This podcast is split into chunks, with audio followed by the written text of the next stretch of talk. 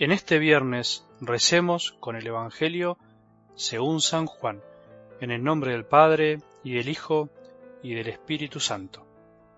Jesús dijo a sus discípulos, Este es mi mandamiento, ámense los unos a los otros como yo los he amado. No hay amor más grande que dar la vida por los amigos. Ustedes son mis amigos si hacen lo que yo les mando. Yo no los llamo servidores, porque el servidor ignora lo que hacen su Señor. Yo los llamo amigos, porque les he dado a conocer todo lo que oí de mi Padre.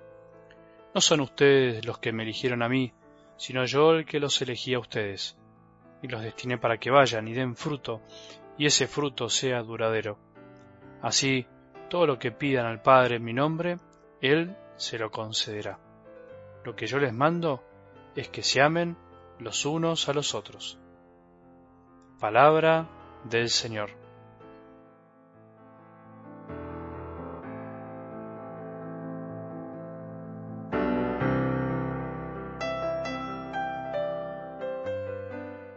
Atormentados a veces por una cultura de la rapidez, de la inmediatez, que pretende todo en el momento, el permanecer puede resultarnos un poco difícil. Todo en este tiempo parece que no permanece, todo parece pasajero, descartable. Los matrimonios, las vocaciones consagradas, ya no nos sorprende nada. No nos sorprende cuando algo deja de permanecer. Si finalmente parece que todo es intercambiable. Sin embargo, la palabra de Dios y tu corazón y el mío necesitan la permanencia. Ninguno de nosotros desea ser amado por un tiempo. A nadie le gustaría que le digan, mira, te voy a amar por un año, por dos, por tres, o te voy a dejar de amar cuando ya no lo sienta. Una afirmación así lo único que generaría en nuestro corazón es angustia. Imaginémonos si Dios nos dijera eso, si nos hubiese dicho, bueno, yo voy a estar con ustedes por un tiempo, pero después háganse cargo ustedes, no los voy a amar más. Imagínate que un padre una madre le diga a su hijo, bueno, hasta los 18 te voy a amar, después fíjate qué puedes hacer vos con tu vida, o que un matrimonio se comprometa a amarse por 10 años. Sé que lo que estoy diciendo es una ridiculez, pero en el fondo es lo que estamos viviendo. Sin embargo, el amor necesita eternidad, el amor necesita permanencia, si no, caemos en una angustia constante, en un sinsentido. Por eso tenemos que permanecer en el amor. Por eso tenemos que darnos cuenta que el amor no es simplemente un sentimiento pasajero, sino que el amor es una decisión que tenemos que volver a abrazar cada día. Jesús permanece en nosotros. Él es la vid verdadera, la que fue fiel a la alianza del Padre y la que nos invita con su gracia a ser fieles nosotros, a ser sarmientos que den frutos.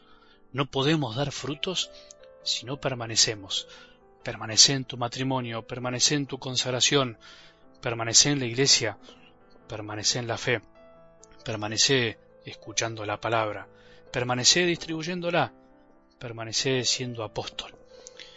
Bueno, hoy podríamos decir desde algo del Evangelio otra vez el mandamiento del amor, otra vez la palabra amor, otra vez en la que Jesús nos pide y nos manda a amar como Él ama.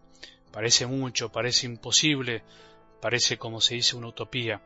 Siempre recuerdo que hace muchos años cuando recién se despertó en mí el llamado a ser sacerdote, cuando todavía me escapaba un poco de este llamado a permanecer un día, en la semana fui a misa y escuché este texto. Como nos pasa muchas veces salir a misa después de escuchar el Evangelio, o por lo menos me pasaba a mí, me acuerdo que me preparé entusiasmado a esperar con ansias qué iba a decir el sacerdote en el sermón. Eso me pasaba en esa época. Hoy estoy del otro lado y ya no me pasa tanto. Al contrario, pienso que muchos esperan algo grande de nosotros y justamente uno no llega siempre a colmar las expectativas de lo que escuchan. Pero bueno, ese es otro tema. Uno prepara, uno reza, uno siembra y dice lo que puede y lo que le sale. Después Dios hace su obra. En realidad los sacerdotes no deberíamos predicar ni para agradar, ni para que nos feliciten, ni para que nos admiren. Predicamos la palabra de Dios, anunciamos lo que Jesús nos pidió, porque Él nos eligió a nosotros y no nosotros a Él, aunque hemos decidido seguirlo. Pero bueno, creo que me fui un poco de tema. Quería decir que apenas el sacerdote empezó a predicar, dijo lo siguiente, esto es una utopía, esto es imposible. Me acuerdo que me chocó tanto, me acuerdo que no pude seguir escuchando. Recuerdo que me desilusioné tanto que me pareció que no tenía sentido seguir escuchando. Dije, si esto es imposible, ¿cómo es posible que Jesús lo haya dicho? Si esto es una utopía, ¿qué hacemos en la iglesia? El tiempo, el seminario, el sacerdocio me ayudaron a no juzgar tanto y a saber esperar.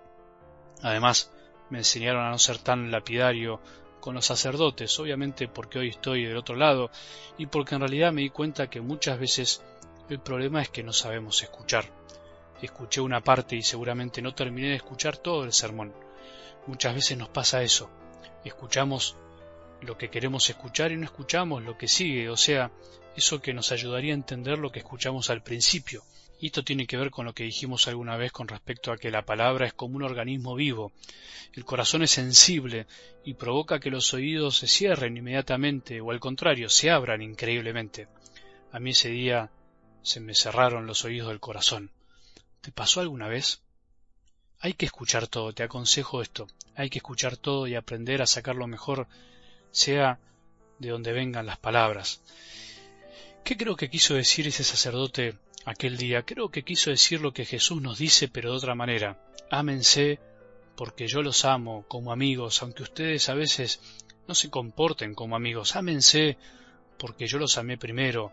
Ámense porque yo les di una dignidad que nadie les puede dar. Ámense, sí es verdad, se los mando, pero se los mando habiendo amado primero, habiendo dado la vida. Esto es imposible, y es una utopía si nos lo hubiera mandado alguien que no nos haya amado antes. Esto sería una locura si pensáramos que amar así puede salir espontáneamente de nuestro corazón sin que alguien nos dé la fuerza antes. Solo puede amar así quien descubre que hay alguien que siempre lo llamará amigo, pase lo que pase, que siempre hay alguien que permanece primero y que nos ayuda a permanecer. Para Jesús, todos son sus amigos, incluso hasta los enemigos. Por todos dio la vida, incluso hasta por aquellos que lo despreciaron y lo desprecian. ¿Entendemos la diferencia? Para Jesús somos sus amigos aunque no nos comportemos como amigos. Para Jesús no hay mayor amor que dar la vida por los amigos, o sea, por todos. A Judas le dijo amigo incluso cuando Judas lo estaba entregando. Nosotros daríamos la vida solo por los que nos consideran amigos, por los que queremos como amigos. Amar con el amor de Jesús es, por empezar, no tratar a nadie como enemigo, aunque los que sean enemigos de verdad nos traten como tales, porque Jesús no trató como enemigos a los que lo trataron como enemigos, sino que los trató como amigos, y los amigos de mi amigo son mis amigos, como se dice. Solo podemos dar frutos en serio en esta vida, frutos que perduren, si reconocemos que para Jesús siempre seremos sus amigos, pase lo que pase, y si al mismo tiempo empezamos a levantar la mirada y dejamos de ver y crear enemigos, aunque los haya, aunque existan. Esto es posible, te lo aseguro. No es una utopía, es cristianismo puro, cristianismo en serio. Que tengamos un buen día y que la bendición de Dios, que es Padre misericordioso, Hijo y Espíritu Santo, descienda sobre nuestros corazones y permanezca para siempre.